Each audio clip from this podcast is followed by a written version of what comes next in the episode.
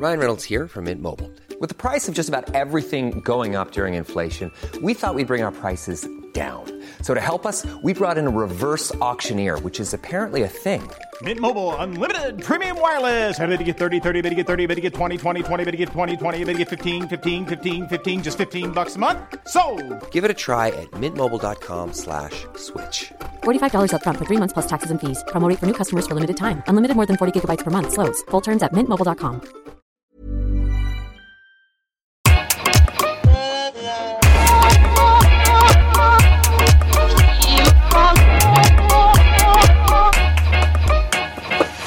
Bonjour Okaya, Bonjour Grace.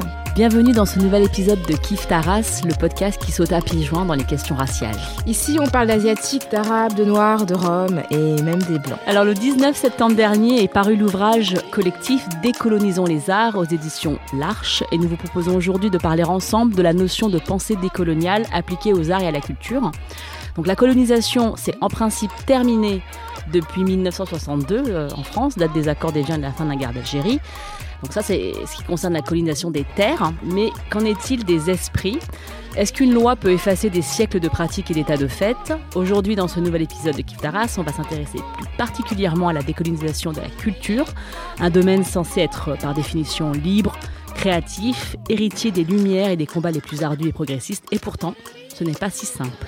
À l'initiative du collectif Décoloniser les arts, sous la direction de Léla Kuckerman, Gertie Dambury et Françoise Vergès, un livre écrit par Kader Atia, Marine Bachelot-Nguyen, euh, Rebecca Chaillon, Myriam Dao, Eva Doumbia, Daya Durimel, Karima El Karaz, Amandine Gay, Mohamed Gelati, Dédé Kabal, Hassan Kassi Kouyaté, Jalil Leclerc, Olivier Marbeuf, Pascal Obolo et Sandra Sainte-Rose Fanchine, l'ouvrage Décolonisons les arts paru aux éditions de l'Arche porte presque le même nom que ce collectif et analyse avec 15 artistes la colonialité dans le monde des arts et de la culture en France et propose des pistes pour une décolonisation des formations, des institutions et des créations.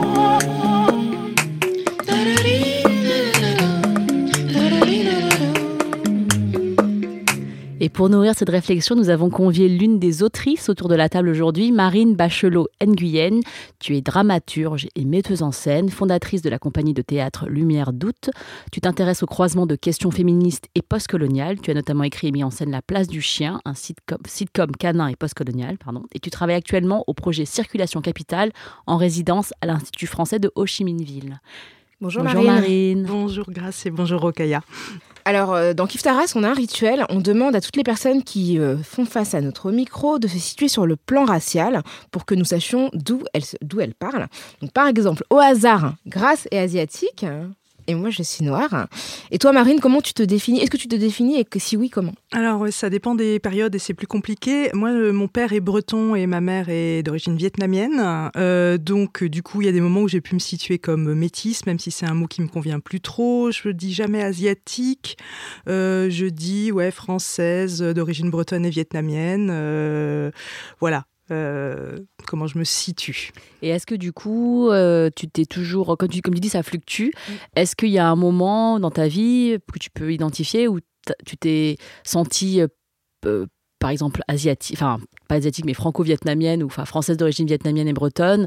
Est-ce que ça t'a plus paru. est-ce qu'il y a un moment, un déclic où tu t'es sentie pas forcément complètement française? Euh, moi, en fait, j'ai grandi donc dans une famille euh, voilà mixte. Euh, mon nom, jusqu'à peu de temps, c'était Marine Bachelot, donc j'avais pas de discrimination sur mon patronyme. J'étais la petite asiatique modèle qui avait des bonnes notes à l'école. J'ai été un peu exotisée dans la drague. donc, mais sinon, j'ai peu vécu de, racisme systémique. voilà.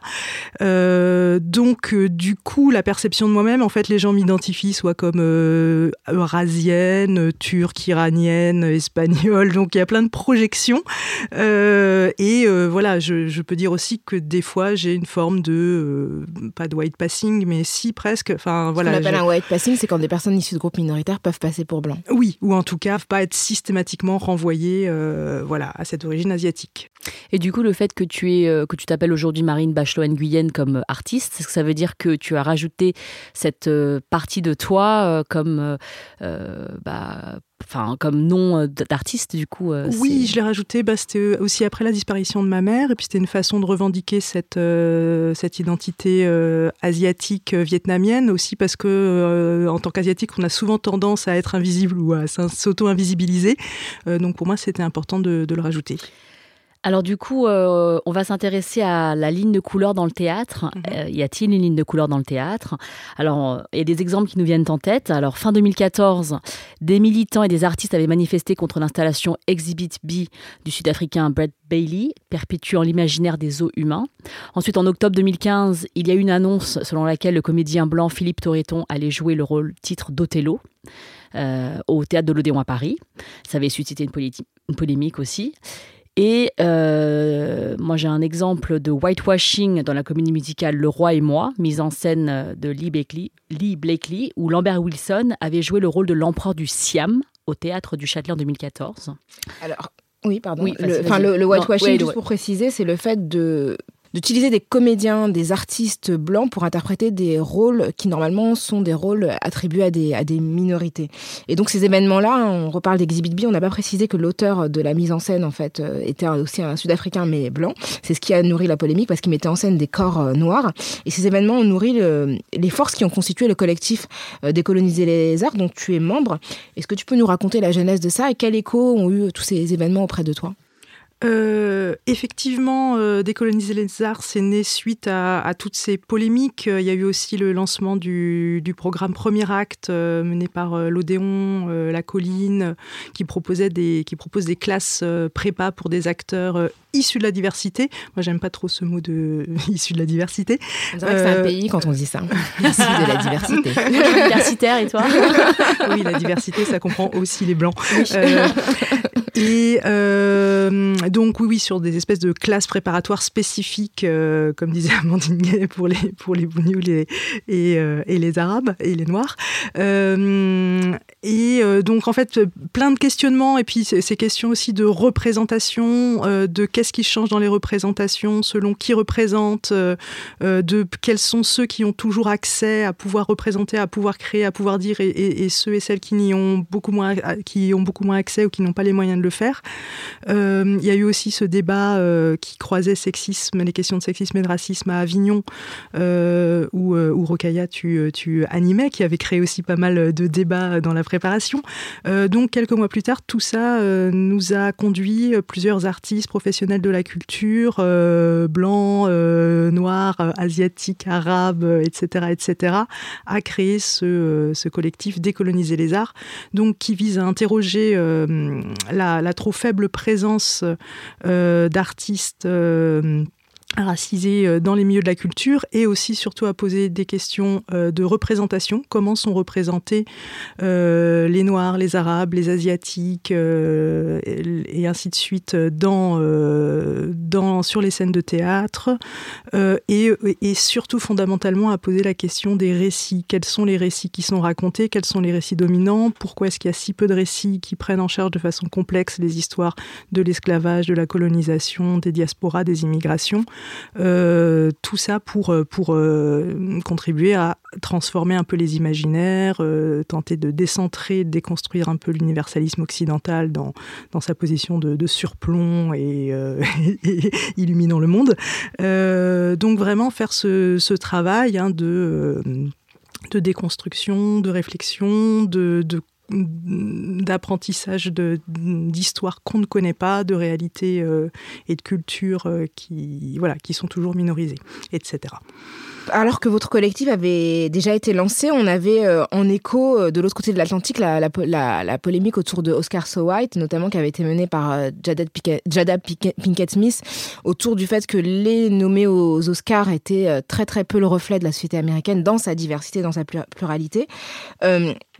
En mai 2016, euh, Décoloniser les arts avait choisi de dénoncer la sélection monochrome du jury des Molières, la cérémonie donc qui récompense la scène française, en se rassemblant devant les Folies Bergères, donc où avait lieu la cérémonie, avec des pancartes qui interrogeaient le, racisme par omission du jury. Et pendant ce temps, ce qui était intéressant, c'est que Alex Luce, qui était le maître de cérémonie de la soirée, avait décidé de créer sur scène un personnage qui s'appelait Touchi Toucha, qui était incarné par un homme noir très grand, très massif, qui n'avait absolument aucune parole, qui ne tenait euh, aucun, voilà, qui ne tenait aucun propos, si ce n'est de toucher euh, les personnes qui s'exprimaient sur scène pour les euh, empêcher, enfin pour mettre fin à leur discours, parce que effectivement dans les cérémonies, les discours ont, tendance à être trop longs. Donc il y avait vraiment un écho avec ce personnage qui ne disait rien et qui était en plus qui incarnait une espèce d'intimidation par le silence, simplement par sa présence sans propos.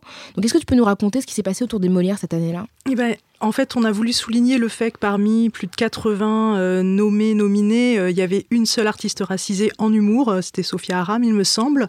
Donc, ce qu'on a appelé un peu une sorte de racisme d'omission, alors que la société et le monde de la culture bougent sur ces questions-là, cette institution dont on peut penser ce qu'on veut, mais voilà, qui, a quand même une audience, les Molières, qui passent à la télé, etc., choisissait de dire bah, les meilleurs artistes français aujourd'hui sont tous blancs, ou quasiment.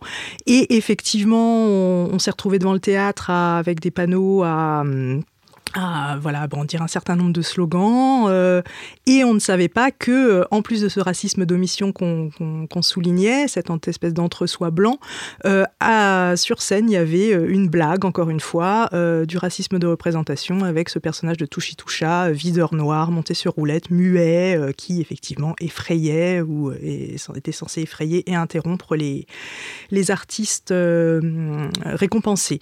donc oui, il y a un vrai problème vous avez souligné aussi euh, certaines choses tout à l'heure euh, qui posent question, hein, qui, méritent débat. En fait, euh, à décoloniser les arts, on interdit à personne de représenter, de créer, de faire quoi que ce soit. Mais en tout cas, l'important, c'est, je pense, de, s'interroger sur ces questions-là.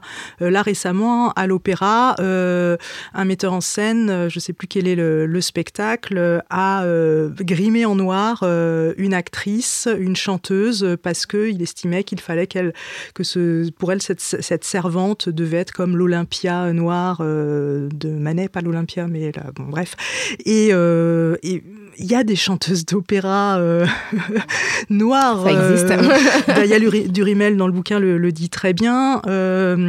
Donc à un moment donné, oui, je pense qu'il y a des points aveugles. Les gens ne veulent pas déconstruire, se poser la question et, faire de la place aussi à, des gens qui existent, qui ont du talent et qui ont énormément de, mal à trouver du travail et des rôles autres que stéréotypés. justement, dans ta contribution au livre, à l'ouvrage Décolonisons des arts, tu, tu écris, et je trouve ça euh, très juste. Euh, désamorcer l'exotisme, jouer, déjouer les clichés ethniques sont d'autres principes que j'essaie d'éprouver dans mon travail d'autrice et de metteuse en scène, tout en ayant conscience que mon regard n'est pas exempt d'imaginaire colonial, que la décolonisation est un processus exigeant de désaliénation et de déconstruction intérieure autant qu'extérieure, faire apparaître des personnages ou des corps racisés sur le papier ou la scène implique une prudence, une responsabilité où l'on n'est jamais à l'abri de tergiversations et des erreurs. Justement, cette responsabilité dont tu parles, voilà, on est en plein cœur de ça, c'est-à-dire que euh, c'est un engagement important. Est-ce que toi, tu portes cette responsabilité dans ton travail et quel exemple à ne pas suivre en fait dans, dans cette, euh, dans cette mm, mm, démarche euh, effectivement, moi j'essaie de plus en plus, euh, je prétends absolument pas échapper euh, à l'imaginaire colonial parce qu'on est tous construits dedans, hein, on a tous ingéré ça, mais j'essaie d'être vigilante bah, quand je construis, comme, mes personnages sont souvent des types sociaux, ils peuvent avoir une, certaine part ouais, de, de, stéréotypes, mais c'est comment on affine ces modèles-là pour, pour faire qu'ils restent des humains avant tout, avant d'être un homme noir sans papier ou une euh, femme musulmane voilée, etc. Comment on, complexifie, comment on enrichit, euh, euh, comment effectivement on fait attention à bah tiens il faudrait peut-être que là j'ai un, personnage qui qui soit racisé mais qui soit pas forcément pauvre, sans papier, etc., etc., etc. D'inventer un peu des figures qui permettent aussi qui soient aussi des, des, rôles à venir pour des interprètes racisés et qui soient moins assignés contraignant et stéréotypé. Donc, il faut aimer ses personnages aussi. Je pense que c'est très, très, très important. et puis, c'est des pratiques effectivement dans l'écriture, dans la distribution aussi. comment on fait pour distribuer de façon intelligente. alors, la couleur de peau est pas toujours dramaturgiquement neutre. en fait, ça peut l'être, ça dépend de, quelle est l'œuvre concernée, puisqu'on peut très bien mettre une personne noire arabe dans, Hamlet, dans, dans, le rôle principal de Hamlet ou dans, je sais pas, Andromaque. Il n'y a aucun souci, en fait, on s'en fiche. évidemment, si on a une pièce qui parle de racisme, peut-être que c'est important un peu plus d'avoir un principe de réalisme et de respecter les, les, les, les, les couleurs et les trucs de domination, mais on peut aussi jouer avec. Donc en fait, c'est ça, c'est que euh, contrairement au cinéma ou à l'audiovisuel, en fait, le théâtre a un espace de liberté où on peut éprouver énormément de choses euh, par rapport à, des, euh, des, fluidités de, de, de rôles genrés, de, de, couleurs de peau. En fait, on peut essayer plein de choses et être un peu un laboratoire de cette société à venir où tout ça n'aura plus d'importance. Euh, mais pour voilà, mais pour autant, donc en fait, il y a plein de choses à déconstruire. Euh, moi, j'ai vu des j'ai vu des amis excellents acteurs. Euh, asiatiques être distribués dans tous les rôles, les petits rôles de serviteurs alors, avec, avec, alors que tous les blancs jouent d'autres rôles. Euh, donc voilà, je trouve ça super gênant que euh, le seul acteur euh, racisé asiatique soit dans, précisément dans les rôles de servant. Moi, je ferais, je pourrais pas faire ça, quoi. Il y a plein de, de trucs gênants, mais c'est compliqué aussi parce que par exemple, on dit ah tiens, moi j'ai un rôle de méchant là. Est-ce que je le confie à un acteur noir? Qu'est-ce que ça vient ou à un acteur arabe Qu'est-ce que ça vient renforcer dans l'imaginaire Et en même temps, on a des acteurs noirs qui disent mais moi j'adore jouer des rôles de méchants et donc c'est des questions qui sont pas simples, qui sont complexes, qui nécessitent des discussions, des déconstructions, euh, de, la voilà de la prise en compte euh, bah, de de l'imaginaire et de l'histoire coloniale, de l'histoire des représentations. Euh, il faut il faut le faire, il faut voilà le euh, dans La place du chien que, que je crois Rokaya tu avais vu, il y a un acteur qui joue un chien. Et ben voilà, pour moi c'était évident qu'il fallait que ce soit un acteur blanc. Ce serait pas possible euh, on s'en fout à la limite. Mais euh, si j'avais mis, euh, je sais pas, une actrice qui jouait un chien ou une chienne, ça, aurait été super problématique et sexiste. Si ça avait été un arabe, un noir, un asiatique, ça aurait renvoyé à, tout un imaginaire d'animalisation des, corps racisés. Donc, en fait, c'est ça, c'est de réfléchir à ces pratiques de distribution, réfléchir aux personnages et aux figures qu'on invente. Euh, sans que ça devienne, en fait, moi je fais, euh, j'alerte aussi sur le côté un peu des fois euh, police militante, police de la pensée, qui fait qu'on peut plus rien faire et que et, je pense que non, c'est pas ça, c'est c'est se poser des questions, c'est se réfléchir, mais c'est réfléchir, mais pas n'est pas non plus être paralysé, être dans l'autocensure moi, je trouve ça intéressant ce que tu dis, Marine, parce que ça veut dire que dans la création, mm. euh, on ne, on ne s'interdit pas forcément d'utiliser des stéréotypes, mais comme tu dis, euh, il faut les, les épaissir, enfin les, les, complexifier et mm. euh, les rendre plus humains. et on ne s'interdit pas forcément, enfin, et, et voir les couleurs, ce n'est pas forcément limitant. C'est-à-dire que voilà, c'est-à-dire qu'aujourd'hui, comme tu dis, on se dit ah c'est la censure, on peut plus rien dire, on peut plus rien faire. Euh, dans la fiction, justement, c'est un, c'est le terrain de, de, de, créativité et, où les gens pourraient s'autoriser plus de choses, mais on le fait en étant euh, créatif et en étant responsable de cette création. C'est-à-dire que ce n'est pas non plus euh, euh, quelque chose qui est, qui, qui, qui exempt de, de, de, tout ce qui est dans notre société, toutes les questions qu'on pose. Oui, c'est ça. C'est qu'il n'y a pas de liberté absolue. Enfin, si, il y a une forme de, grande liberté des artistes. Et, et moi, moi c'est pour ça que j'aime aussi euh, être artiste, pouvoir aussi faire euh, un peu ce que je veux et, ce que je. Voilà. Mais, mais effectivement, la part de responsabilité et de conscience de, de ce à quoi on va participer, soit en renforçant des clichés, soit en continuant à, à euh, euh, voilà, euh, des, inégalités et des représentations archaïques et éculées, soit justement en essayant de faire bouger les lignes. voilà, c'est important d'avoir conscience de tout ça. Alors, tu as évoqué ta pièce La place du chien, que tu nommes sitcom canin et postcolonial. Qu'est-ce que quelle différence tu fais toi, entre post-colonialité et décolonialité? Est-ce que c'est, enfin, on va pas rentrer dans la théorie euh, très très complexe, mais on voit, enfin, cette question. Hi, this is Craig Robinson from Ways to Win, and support for this podcast comes from Invesco QQQ. The official ETF of the NCAA. Invesco QQQ is proud to sponsor this episode and even prouder to provide access to innovation for the last 25 years. Basketball has had innovations over the years too. We're seeing the game played in new ways every day. Learn more at Invesco.com slash QQQ. Let's rethink possibility. Invesco Distributors, Inc. question-là de la décolonialité est très présente dans votre ouvrage, notamment dans le texte de Kader Atia qui propose justement de, bah de, de, de enfin, détoxifier d'une certaine manière le regard qu'on peut porter sur mm. les arts et réhabiliter euh, les productions artistiques euh, bah, précoloniales. Absolument. Voilà, donc comment, comment tu analyses ça? Bah, je pense qu'on est dans un monde euh, post-colonial et où la, colonialité et son héritage sont, sont toujours euh, à l'œuvre. Euh, bah, évidemment, un projet décolonial, c'est encore plus ambitieux. Ça, nécessite de remettre en cause tous les, savoirs appris, toutes les catégories. Euh, par exemple, dans La place du chien, je parle beaucoup de, ces systèmes de, classification, euh, de catégorisation, qui sont quand même pour moi une, une passion occidentale, hein, de mettre des papiers, des catégories partout, mais pour pouvoir en fait hiérarchiser les êtres humains.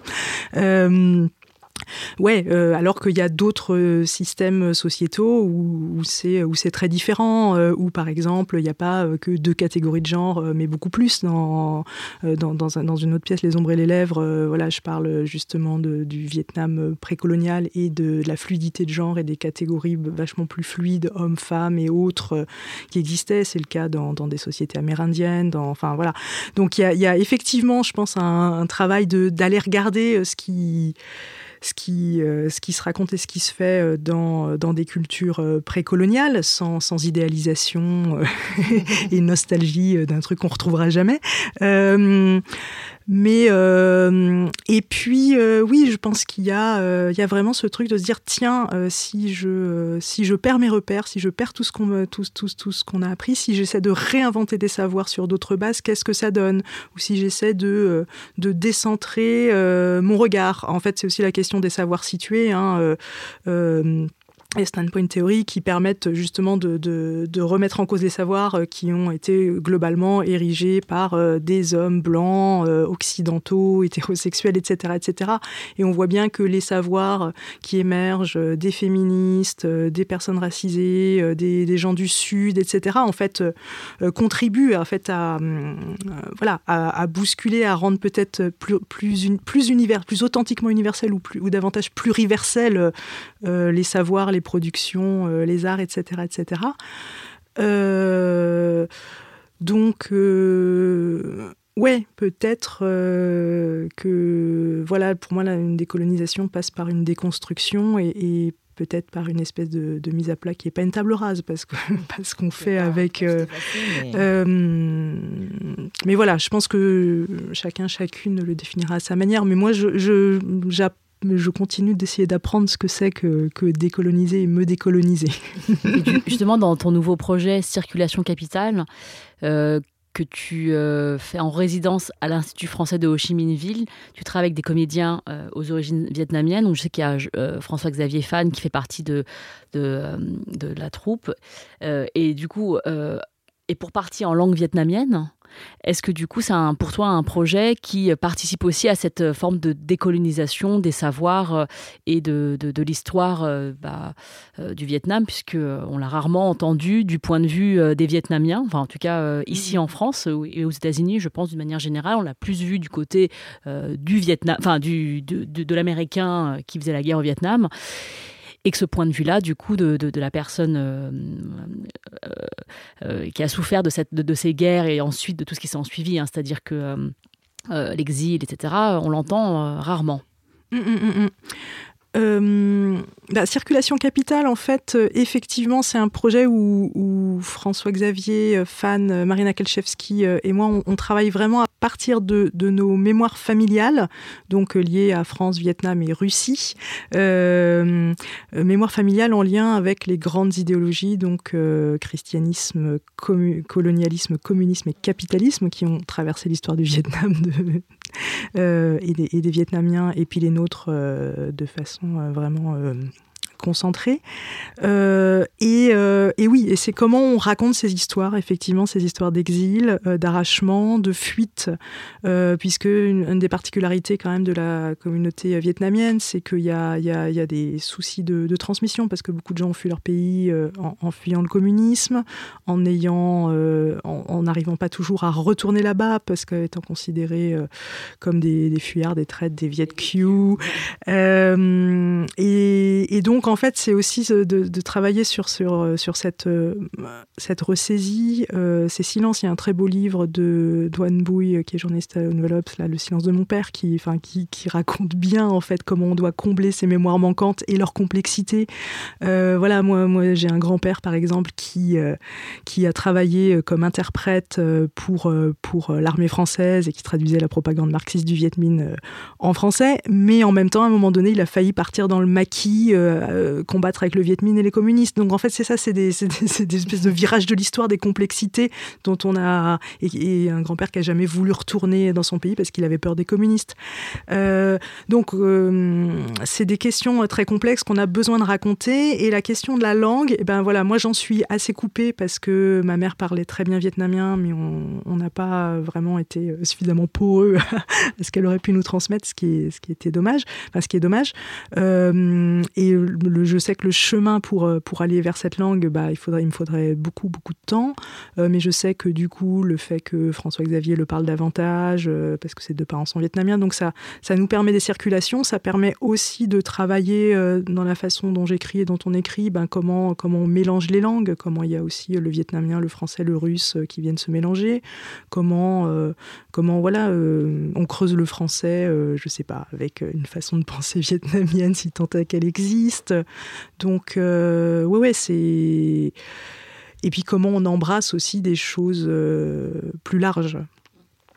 La, question de la représentation sur les scènes dans, dans les arts dramatiques, c'est aussi la question des institutions et des personnes qui sont à la tête des institutions. Au 1er août 2016, il y avait 11 femmes, 8 directrices et 3 co-directrices et 30 hommes, 27 directeurs et 3 co-directeurs à la tête des centres dramatiques nationaux et régionaux, ce qui fait 25% euh, de femmes. Et parmi ces dirigeants, il y en avait deux qui étaient non blancs, donc la scène nationale, l'archipel euh, de la Guadeloupe, qui avait été confié à un Français d'origine béninoise qui s'appelle José Pilia, et le centre dramatique de l'océan Indien, à Lolita Monga. Pardon. Et depuis, quelques rares nominations sont intervenues, comme Feriel Bakouri, qui est directrice de la scène nationale de Sergi-Pontoise et du Val d'Oise, mais ça reste très très timide, et on imagine que ça a une incidence sur le contenu euh, des représentations. Donc, est-ce qu'il euh, y a une démarche dans, Décolonisons, dans Décoloniser les arts, justement, qui vise à essayer de réfléchir à qui euh, est à la tête des institutions et qui effectue, en fait, qui opère les choix qui vont euh, faire, permettre, par exemple, à toi de monter une pièce ou à d'autres artistes de monter mm, des mm, pièces un mm, peu partout en France et pas seulement dans les Outre-mer. Bien sûr. Euh, bah, ça fait partie, effectivement, des combats et des réflexions. Après, nous, je pense qu'on a, on est vraiment plus sur les récits que, que sur ce lobbying institutionnel qui, qui insisterait pour que. Puisque ça commence à avoir lieu, effectivement, tu parles de Feriel Bakouri, mais il va y avoir Jean-Pierre Barrault à Ivry, il y a Ouajdi Mouawad euh, à la colline. Euh, euh, ça bouge petit à petit. Après, c'est pas la garantie que les choses changent. On a vu que c'est pas parce qu'il y a des femmes à la direction de, de, théâtre que forcément les programmations deviennent paritaires. Hein. Ça, c'est là aussi, même si on peut effectivement, on peut penser qu'étant racisé, qu'étant femme, on a une plus grande sensibilité à ces questions-là, mais c'est pas automatique. Et puis, mais oui, oui, je pense que c'est très important quand même. Enfin, cette nous, on se base souvent sur cette enquête euh, de l'INED qui, estime que 30% de la population française n'est pas blanche. Et encore une fois, comme en France, les statistiques ethniques ne sont pas autorisées, en fait, c'est vraiment sur l'auto-perception des gens sur leurs propres origines. Donc voilà, 30% des Français voilà, disent et se perçoivent comme, comme non exclusivement blancs. donc on pourrait aspirer à juste titre, en termes de, en termes de représentation démocratique, qui est à peu près 30% de responsables culturels qui, qui ne soient pas euh, exclusivement blancs, de même que 30% d'artistes dans les programmations, etc. etc. Euh, on, est aussi attentif à qui décide et qui distribue l'argent. Dans les jurys, dans les comités d'experts d'ARAC, euh, là aussi, c'est quasiment du 100% blanc. Donc, ouais, je pense que de la même façon que, que des, des, des, combats et même des feuilles de route ministérielles ont émergé par rapport à la question de la parité et l'égalité femmes-hommes, il va falloir que, que des choses se mettent en place, même si on sait que les enjeux euh, raciaux euh, sont, euh, sont plus délicats dans, en France. et puis, puis, il faut inventer des outils statistiques, hein, ce qu'a ce qu'a fait le CSA, ce que font des départements voilà, comptage statistique. Il faut inventer des outils pour, pour agir là-dessus. mais encore une fois, moi je dis souvent attention à l'effet un peu vitrine, cosmétique, bénéton de la diversité. Enfin, c'est pas, c'est pas en mettant ici un noir, là un asiatique, là une arabe, que ça va fondamentalement, pas, euh, fondamentalement changer si effectivement on n'est pas dans une décolonisation profonde des imaginaires, des réflexes, des pratiques, euh, des institutions, euh, voilà, en s'interrogeant un petit peu davantage et, pas en se disant ça va changer parce que parce qu'on va mettre. Ce qu'il faut changer, c'est les dynamiques de pouvoir. Quoi. Si, si en fait le pouvoir reste celui de saupoudrer là en banlieue, dans les outre-mer, quelques visages, ça ne suffira pas pour transformer euh, la réalité de la création. Dit dans ta contribution à l'ouvrage, euh, il faut se méfier des essentialisations et des assignations, tout comme du mythe de la revitalisation et la renaissance de l'art ou du théâtre français par la présence d'interprètes racisés, ce qui serait entretenir un autre fantasme colonial. Et moi, je trouve ça très bien dit, parce que comme encore faut-il qu'il ait un rôle, c'est-à-dire que, euh, enfin un rôle, déjà c'est quelque chose, mais que ce rôle-là soit significatif par rapport au récit qui est en train de se jouer.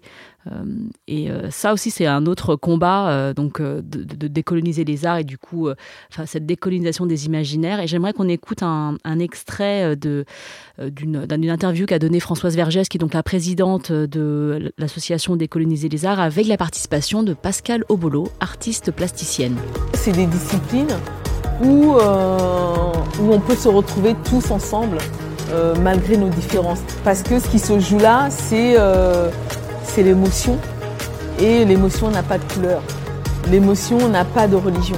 L'art et la culture en France a été contaminés par les siècles de colonialisme, esclavage et post-esclavagiste. Quand on dit l'art africain, comme s'il était d'une part le même entre le 11e et le 20e siècle, le même du nord au sud, de l'est à l'ouest, etc., on réduit un continent incroyablement où il y a des milliers de langues qui sont parlées et des milliers de cultures à un seul endroit où il y aurait une seule chose. Euh, c'est pareil pour l'Asie hein, d'ailleurs. L'énorme travail de la décolonisation, ça signifie euh, rendre l'Europe euh, vraiment une partie du monde et pas le centre du monde, si vous voulez. Pas simplement se dire, ah tiens, si on inclut quelques récits de Guadeloupe, ça va aller, ou quelques récits du Congo. Non. Et ça ne veut pas dire que ce que l'Europe a fait ne compte pas. Ça veut dire que c'est une chose parmi d'autres.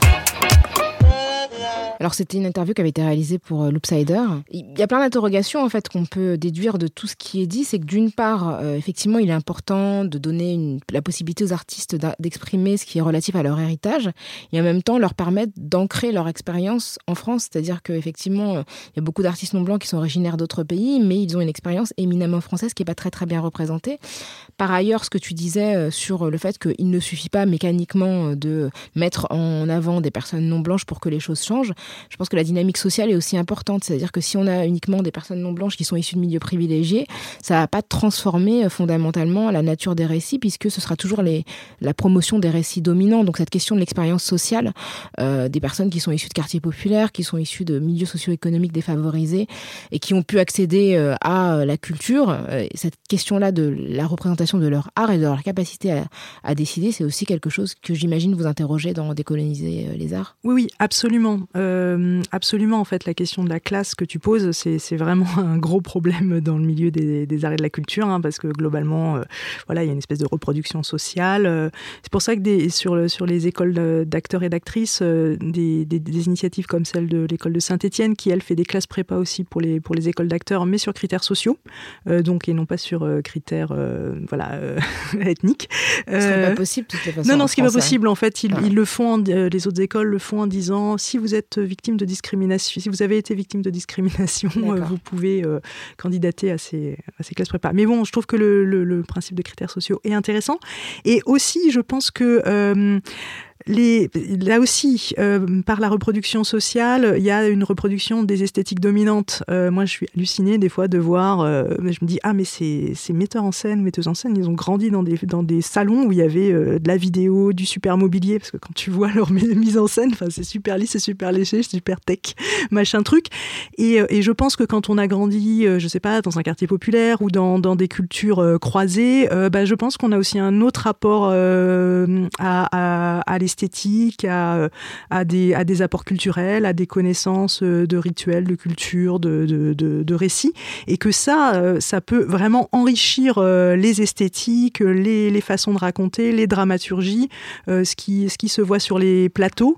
alors en plus, le truc, c'est que quand on vient de milieux modestes, ou quand on est une femme, ou quand on n'est pas blanc, et eh ben voilà, mathématiquement, on a, on a moins d'argent pour créer, donc on fait des spectacles moins beaux, moins léchés, moins dans l'air du temps, mais, mais je trouve souvent euh, plus intéressant dans ce qu'il raconte, euh, plus créateur euh, dans, dans, des, dans, des, dans des façons de raconter et des esthétiques hybrides. Et là, il y a vraiment une richesse des possibilités de renouveau qui sont extrêmement intéressantes. Il y a aussi des trucs complètement nuls, hein, mais, mais de mais c'est pas lié à la couleur de peau. on a du talent, on n'en a pas. le, le, théâtre, ça représente vraiment l'élite. Enfin, c'est-à-dire que moi, pendant longtemps, je me suis pas autorisée à aller au théâtre. Mm. Le théâtre, c'était seulement la sortie scolaire avec la prof de français qui nous faisait euh, lire un truc et qu'il fallait aller le voir et que tout, oh, on se disait. Euh, euh, vraiment, je trouve que ça représente quelque chose de, de, très élitiste, donc et peut-être très parisien. Enfin, je, sais, enfin, je, pense qu'il y a des, il y a beaucoup de choses qui se passent en France dans d'autres mm. régions, hein, mais mais la sortie, c'est comme Broadway. Enfin, c'est pas, justement, c'est pas comme Broadway ou Broadway, c'est quelque chose de plus populaire, voilà, mm. ou même à Londres, cette, ce côté euh, euh, West End, euh, on va au théâtre ou une comédie musicale, je trouve que nous, on a beaucoup, beaucoup à faire pour déconstruire tout, tout, ça, en mm, mm, fait. Mm, Absolument. Et puis, puis effectivement, ça souffre aussi de, cette représentation qui nous vient de notre scolarité, qui vient d'un certain élitisme parfois entretenu par le, par le milieu lui-même. alors que, enfin, financièrement, une place de théâtre, c'est pas beaucoup plus cher que des fois une place. moins cher qu'une place de concert aujourd'hui. Oui, complètement. ou même qu'une place ah de cinéma avec des, tarifs, euh, etc. Et, euh, et, effectivement, on a quand même des gens en face de nous qui nous racontent des histoires. Euh, donc évidemment, il faut pas se planter. Et puis, on a tous souffert devant des Molières ou des Racines où on se faisait profondément chier à l'école. mais mais il y a des histoires d'aujourd'hui qui se racontent. Et effectivement, enfin, il y a de plus en plus aussi d'artistes qui interviennent dans les dans les écoles, dans les collèges et lycées. Donc je pense que c'est important de maintenir ce et ce, ce lien-là. Et il y a vraiment des choses chouettes, intéressantes. ça aussi, il y a des il y a des euh, comme une espèce de frontière esthétique euh, entre euh, entre le, stand-up ou le comique et puis le théâtre avec un grand A. et, et je pense qu'il faut, il faut mixer, il faut mixer, il faut un peu décloisonner tout ça. voilà, pour, pour changer un peu le paysage. Décloisonner, c'est un très très bon, bon mot, pardon, j'en perds, j'en perds mon latin pour terminer l'émission, donc on arrive à la fin. Euh, de ce Kiftaras dédié à décoloniser les arts. Merci euh, Marine Bachelot-Vienne pour ta présence. Merci d'avoir euh, accepté notre invitation. Donc l'ouvrage Décolonisons les arts est disponible aux éditions L'Arche. vous pouvez vous le procurer pour accélérer collectivement cette déconstruction qui est plus que nécessaire de nos imaginaires. Et je voudrais dire aussi que la place du chien, sitcom canin et postcolonial, fait actuellement une tournée dans toute la France. Donc tu seras, vous serez le 23 et 24 novembre à Nantes, en décembre à Rennes et d'autres dates en 2019. Toutes les infos sont sur le site lumièredoute.net. Si vous pensez que le théâtre a besoin d'être décolonisé, si vous pensez au contraire qu'on a dit n'importe quoi et que c'est très bien comme c'est, n'hésitez pas à réagir, à nous écrire à kiftaras at binge.audio et sur vos réseaux en nous suivant sur le, le, compte Twitter de Kiftaras, donc c'est Kiftaras. On est aussi sur Facebook ou sinon tout simplement avec le hashtag Kiftaras, sachant que vous pouvez nous contacter individuellement grâce à Diallo. Donc on se retrouve dans 15 jours pour un nouvel épisode de Kiftaras. Merci, merci Grace. Merci Rokaya. Merci, Marine. Merci